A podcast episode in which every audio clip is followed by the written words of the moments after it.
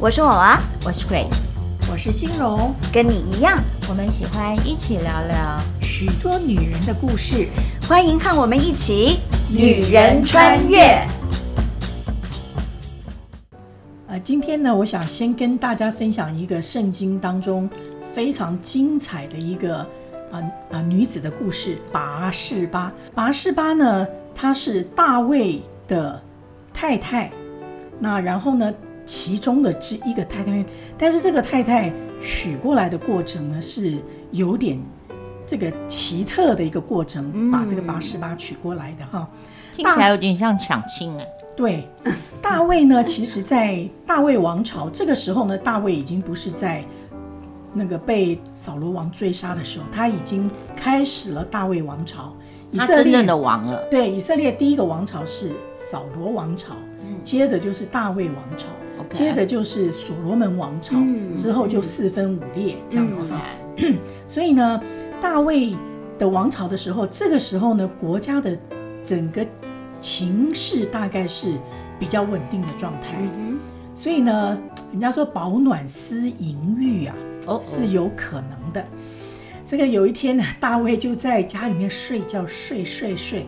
睡到太阳平息，也就是说睡到太阳下山了。哇，就睡差不多那个时代时候了。然后呢，他就起床了，在他家的屋顶上呢，平台上走来走去，走来走去，就望见另外一个平台上面一个女子在洗澡。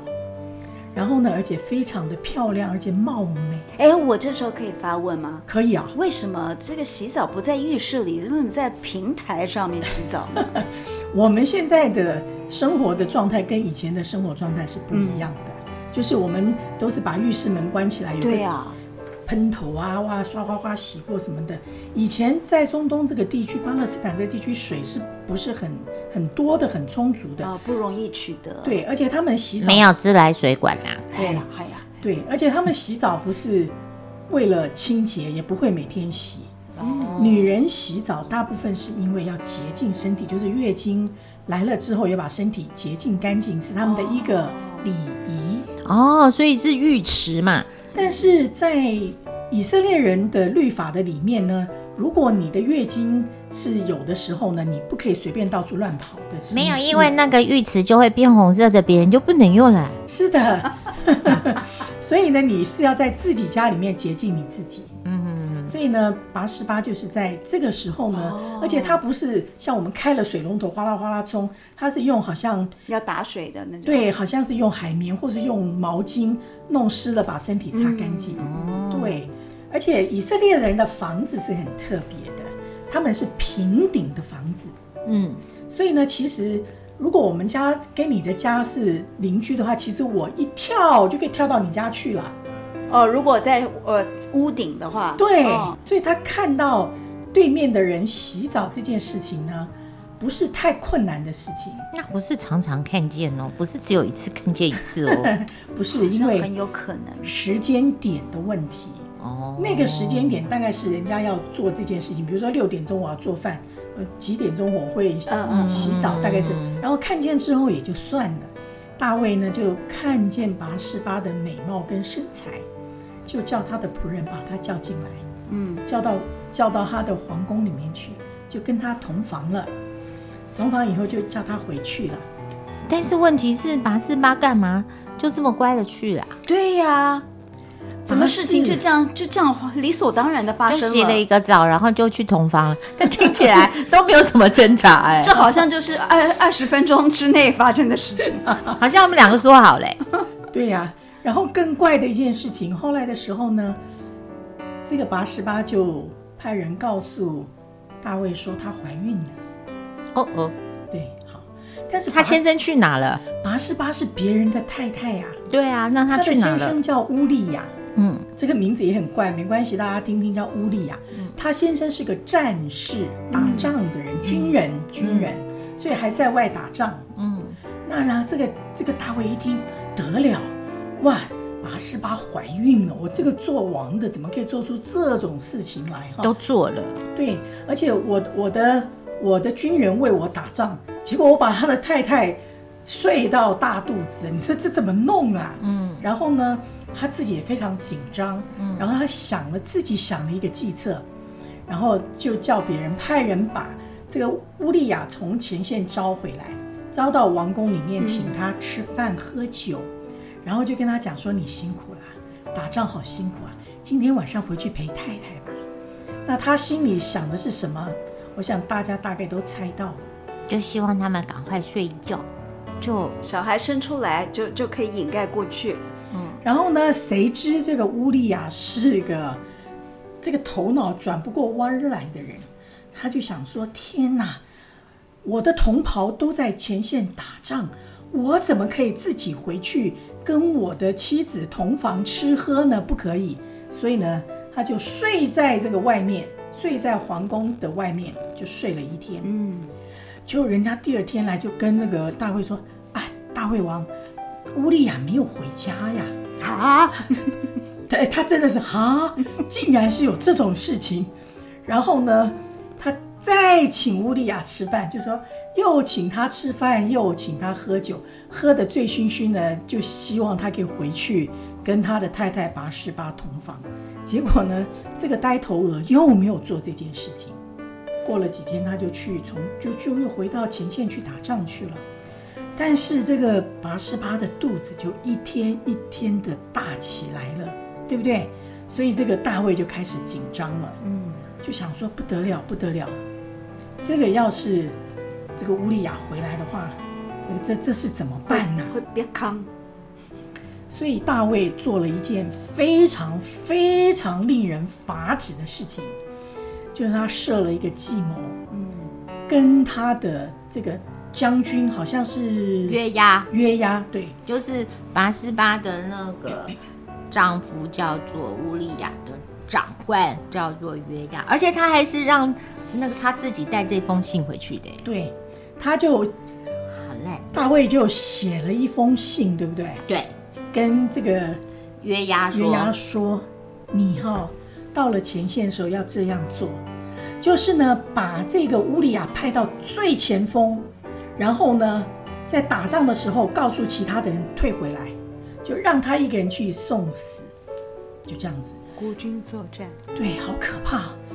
我跟你讲，有的时候我在我刚才看这个故事的时候，我就在想说，当人哦执意哦想要一个东西，想到一个疯的时候，哈，那个东西真的就变成他的山寨版的上帝，他以为那个就是他的上帝，是，所以他所以他心中里面什么都没有了。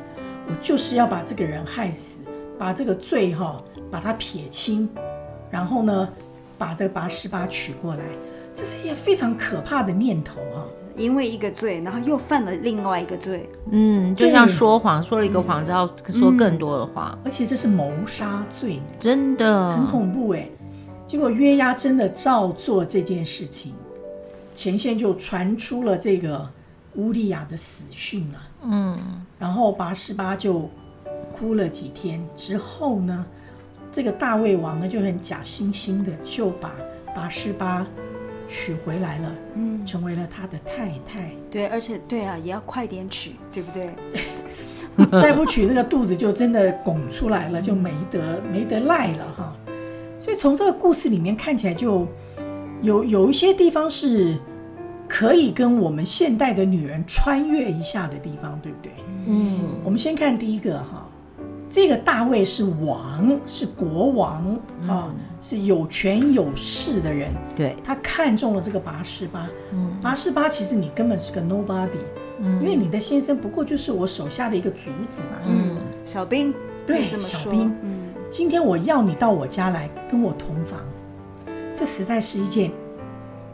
我我如果换成现在的一个比喻啊，如果你的直属主管，或是你的老董、老总，或是你直属的长官，设了一个局，就是要你做这件事情的话呢，如果你是个女孩子，你怎么办？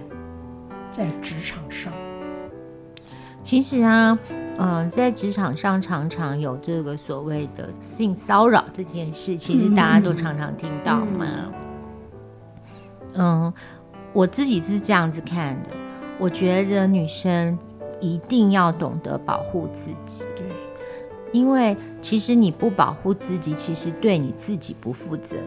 嗯，虽然我可以呃理解，就是你因为这样子可能会丢了工作。嗯，也许有人可能会不承认他其实是性骚扰你，他会说你是还是个大惊小怪。嗯，可是我觉得，呃，自己要尊重自己，自己要知道自己，因为自己是明白的，对方他心里也是明白的，嗯，所以我会觉得那个拒绝跟要拿出态度来这件事情是一定要的，对，因为呃，真的这世界上，呃，自己不保护自己。是，其实是对最对不起自己的事。嗯嗯，那些人，因为我很也很坦白说，那个你如果说哦，因为他是我的老板，因为他是我的谁谁谁，我不能拒绝他这件事情，其实是不成立的。嗯嗯，因为在这件事情上，你是你最大的主人。嗯，其实我让我想到就是去年前年吧，不是有一个女性的运动，呃，那个对对对，Me Too 啊，Me Too 是，嗯嗯，我想这样的状况在演艺圈，嗯，也常常呃很感谢我自己没有碰到过嗯这样子，但是常常哦，我知道，因为你讲了美美没有美，这样这样子会伤心你吗？不会啊，我不是美的那一种，对对对，没有美，人家是实力派唱将，是是是是是。嗯，呃，我我觉得真的就是呃，常常听到一些呃不合理的，呃一些受受受害者，嗯，就是他们都会会觉得说，如果没有让呃对方得逞的话，会对他们有造成什么什么损害，嗯。这样子对，所以使得他们不敢张扬或不敢表表明自己的立场，这样子。但是你知道哈，嗯。通常哈，嗯，这样子的主管基本上他不会只对你，对啊，他不会老实到只对你而已。所以我们自己啊女孩子要把眼睛放亮点，头脑想清楚一点。他不是真的因为你是绝色美女天仙啊，像他口中讲的这个样子，不是的。他会对你这样，他对别人也会这样的，嗯只是他来探嘛。探假不行，你的底线乙嘛，对对对对对，他其实在探你的底线。是，嗯如果你同意了，那你活该。而且他、啊他觉得是你愿意的啊、你啊。你如果去听这些人，他们都会说他是愿意的、啊。对呀、嗯，所以我自己是觉得女生是要懂得，呃，就是保护自己。对，嗯、就算有一点点 overreact，就是好像过度了，嗯。也好过于被欺负。嗯哼，对，因为那个我真的不觉得现在都已经二十一世纪了，女生因为这样子就找不到工作、没有饭吃，这些事情已经不存在，没有这么大的威胁。嗯我真的相信，嗯，这个世界之宽广，不用屈服在一个小小的一个性骚扰的动作，就是大声的说 no。嗯还有大家可不可以就是真真的就是所谓的罩子放亮一点，对就是对。对一些很奇怪的时间点或者是地点的那种邀约，以工作呃开会之名。呃，要你赴约的，你可不可以自己就是要有一点 sense？对，嗯，对，可能你可能一开始就可以说，哎，这个时间、这个地点好像不是太恰当，或者说，呃呃，如果是呃人人人物只有我跟你两个人，或什么之类的，嗯你自己要有一点那个警觉性吧，嗯好、是不是？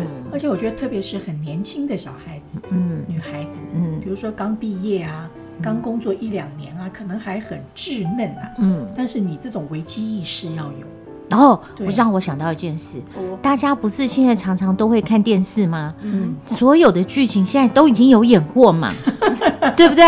比如说那个明明就应该可以在灯光明亮、那个空气新鲜、人来人往的地方地方讨论，对，为什么要跑到一个那个角落，去，对不对？某某某个住家的屋顶什么之类的，对呀、所以除非你也想嘛，所以你可不可以那个平常那个剧的那个前面后面稍微记得一下，嗯、就类似的状况就知道该走了，嗯，对不对？嗯，我是觉得自然而然人家就以为说你是愿意的，对对啊。其实我觉得人隐隐都会有一种感觉的，嗯、你可能会觉得有一点害怕，嗯、或者有点不对劲，对。对但最简单就是离开你坐的位置，站起来。嗯，对，离开。嗯，那你说那用什么借口？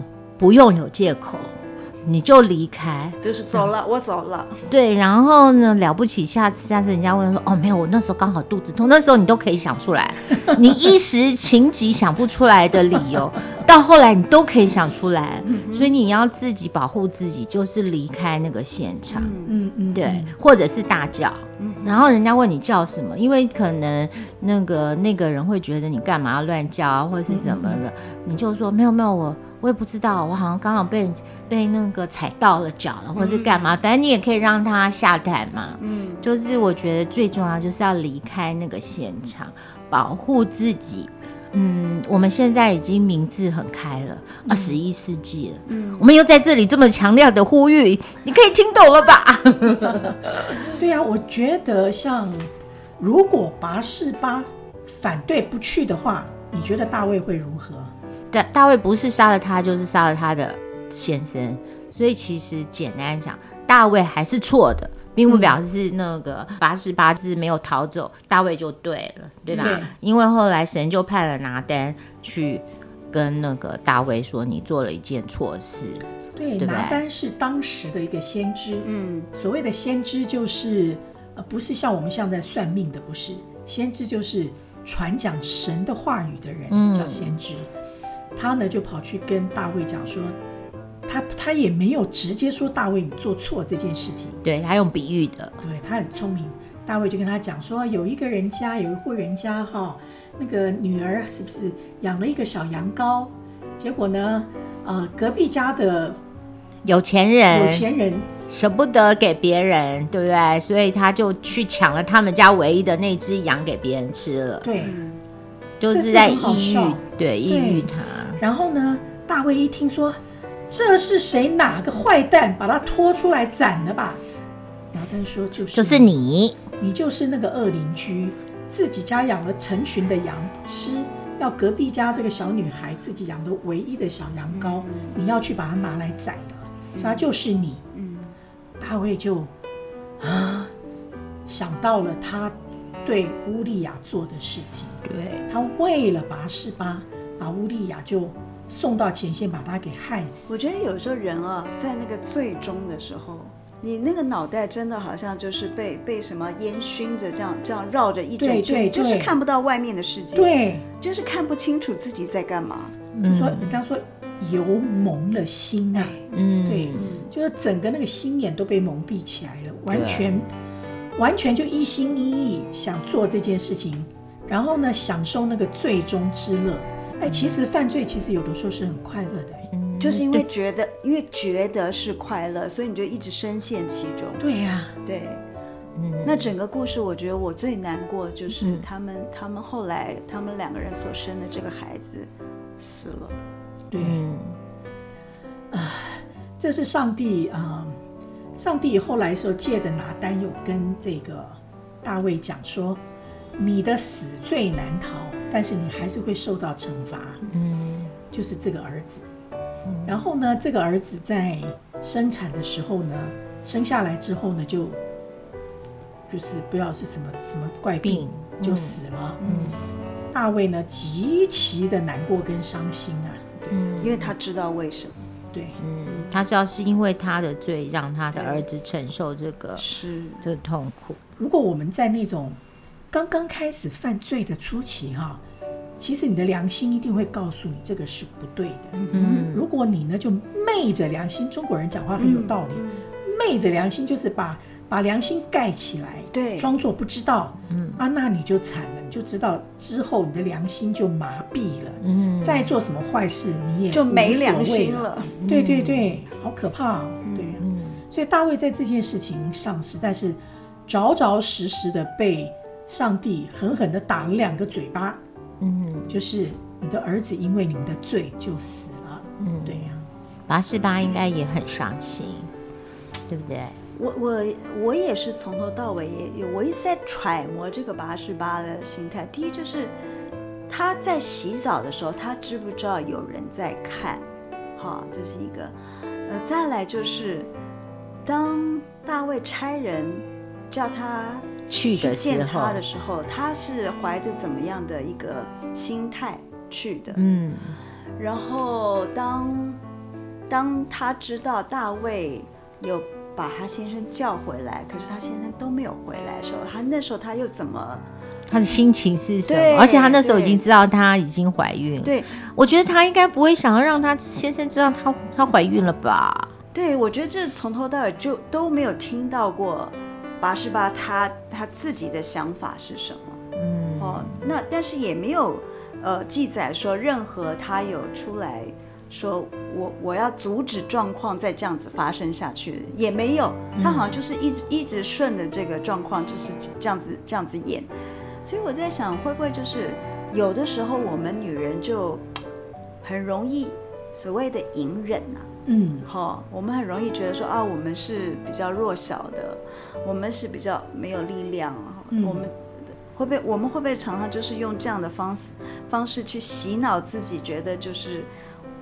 呃，我我们是不可能翻盘的那一方，这样子。我觉得在那个年代哈，你要一个女人出来做什么样子的反抗，可能不是那么容易，嗯，但是也不是不能，嗯，因为我们其实看到我们之前讲的几个人，对啊，对，比如说像那个呃底波拉，嗯，带领兵打仗的，是，比如像那个以斯帖。对、啊，他命不要，他就要去解决民族要被灭的问题嘛。他好像也是可以做，比如说雅比该，我们讲到雅比该这个、嗯、这个女子，她也是勇敢的去跟大卫讲话，对、嗯，处理这件事情。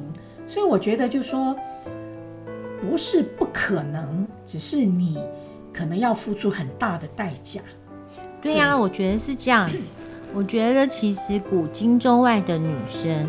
有的女生会说我没有选择，有些女生她就只只做了选择，那生命就有不同的样貌嘛。对，所以我会觉得其实应该是说，我们都二十一世纪了，我们都已经有念书了，我们 Internet 那个手机都自己有一支了，那个可不可以我们就可以有选择？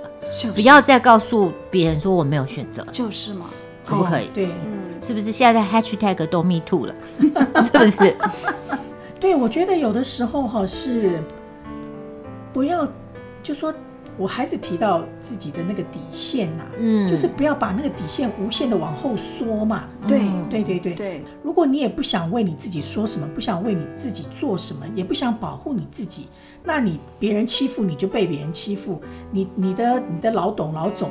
就设个局叫你去你就去，嗯，回来被甩了你就哭，就这样子而已。嗯，那那要怎么办呢？嗯，叫别人怎么帮你呢？对对对，哎，嗯，其实我认识有一个小组的姐妹，她真的非常勇敢哎，嗯，她长得很漂亮，嗯，英文非常好，嗯，然后呢，她就去应征，在像这么不景气的里面，她认应征到一家公司做。嗯。好像董事长的秘书，嗯，哇，我们都替她拍手，哇，好厉害哦，嗯，还可以这样子。就她的这个董事长还跟另外一个主管打赌说：“我告诉你啊，你如果什么呃两天之内可以呃可以请到他吃饭的话，约到约他出来吃饭的话呢，我就我们就什么赌多少钱这样子哦，或者是。”就好无聊哦，好像回到回到小时候呢。对对对，小朋友、小男生。不是这个还没有关系。如果你可以在什么时间壁咚这个女生的话呢？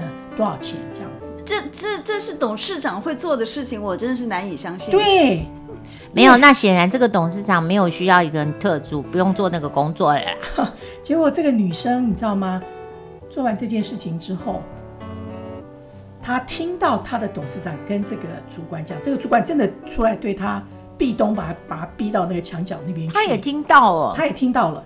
后来她就很生气，嗯，就去跟他董事长说，嗯，我不干了，我辞职了，嗯。我说那你当时反应什么？我他说我当时跟他讲说，你不可以这个样子哦，你不可以太靠近我。对，嗯。但是如果你看哈，如果他没有在这件事情上做出这种反应的话，你觉得这董事长以后会做什么事？对呀、啊，你都可以跟他逆阳壁咚，对，你都可以跟人家壁咚，那我也可以跟我。A B C D E F G，没错，就是会发生 A B C D E F G。对呀、啊，所以我会觉得说，女孩子不要觉得你不可以反抗，对，你也你也不要觉得你不可以有意见，对，对你也不要觉得没有这份工作你就会死掉，不会不会，对呀、啊，嗯，真的，我真的觉得其实那些人呢，就是幼稚而又无聊，真的。我们也不能真的预测人家一定会做什么 A B C D F G，可是简单讲，就是很无聊的人，你干嘛花时间浪费你的青春跟一些很幼稚的人工作呢？你可以去找一份更好的工作。嗯嗯，对，对不对？不是，我不能想象打打赌的这个人，还抽到董事长。我觉得人努努力或辛苦到某一个程度，可是脑子有时候也会那个秀逗嘛。嗯，我只能对，就好像大卫，嗯，你说他是在成平的时候，对不对？保暖思淫 欲，对啊，就会想一些无聊的事情嘛。他忙着打仗的时候根本没空。Exactly，对。但是你要是刚好碰见了这这个事件跟这件事情，你一定要就是说 no。走开，嗯，你不要浪费你的青春跟你的时间。不过我觉得也有另外的东西，我们也可以注意，就是我觉得有时候女生会不会自己散发一些讯号，让人误解的讯号？你是说那个裙子不可以穿太短吗？或者是那个领领领口开太低？可是我跟你讲，平，可是现在都流行呢。哎呦，为什么一定你不能自己创造流行吗？不是，你知道吗？就是那个裙子如果超过某一个。长度啊，看起来就不不 fashion。fashion 是每年在变的，好吗？哎、真的耶，真的耶，对呀。不过我真的是这样觉得，我觉得，嗯、呃，我觉得在工作场所，嗯，因为大家花比较长的时间，然后也相对距离也比较短，对对，所以我会比较建议大家还是。呃，穿的不要那么 fashion，还是中规中矩一点，因为你也让人家呃不要把这个 focus 就转移，是你要让他们就是专心在工作上面，也是保护自己的一种方法。对，那谁叫你长这么美呢？保护自己一下。当然，就是我有时候我们也是难自弃了哈，想要打扮一下，但是那可以留在一些。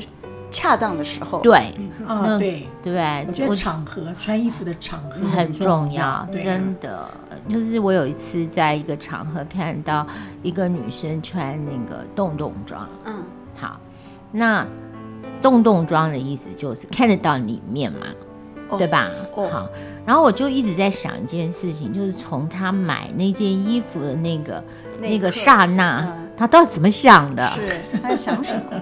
对，我觉得设计师设计洞洞装就算，嗯，这每个人他可以有自由的选择，嗯，那你就要知道那是有一个代价，对，那他知道这个代价吗？嗯哼，有一个，因为我也会觉得哈，你穿的这个样子的裸露，你觉得你会吸引什么样子的人来找你？啊？这也是，我觉得这个是关键呢，小朋友、美眉们要想一想，嗯，对呀、啊。好，今天的故事我学到一个很重要的重点，就是不要在日落的时候上阳台洗澡，不要引人犯罪呀、啊。对对啊，我觉得是。然后我也觉得，嗯，我们自己要对我们自己负责任，不用害怕或者是屈服于这个权势的利诱。嗯，因为这生生生命真的是非常的宽广，你只要有一个正面的发展。其实你就会有正面的 result 结果，你就是那个歪歪的发展，就很容易会更歪。对，你可能很容易 你要付出太大的代价。对，对，你看那个他们两个人就死了个孩子，是，对吧？多无辜。嗯，今天先这样喽。好好的。嗯，希望现在所有的女生都聪明。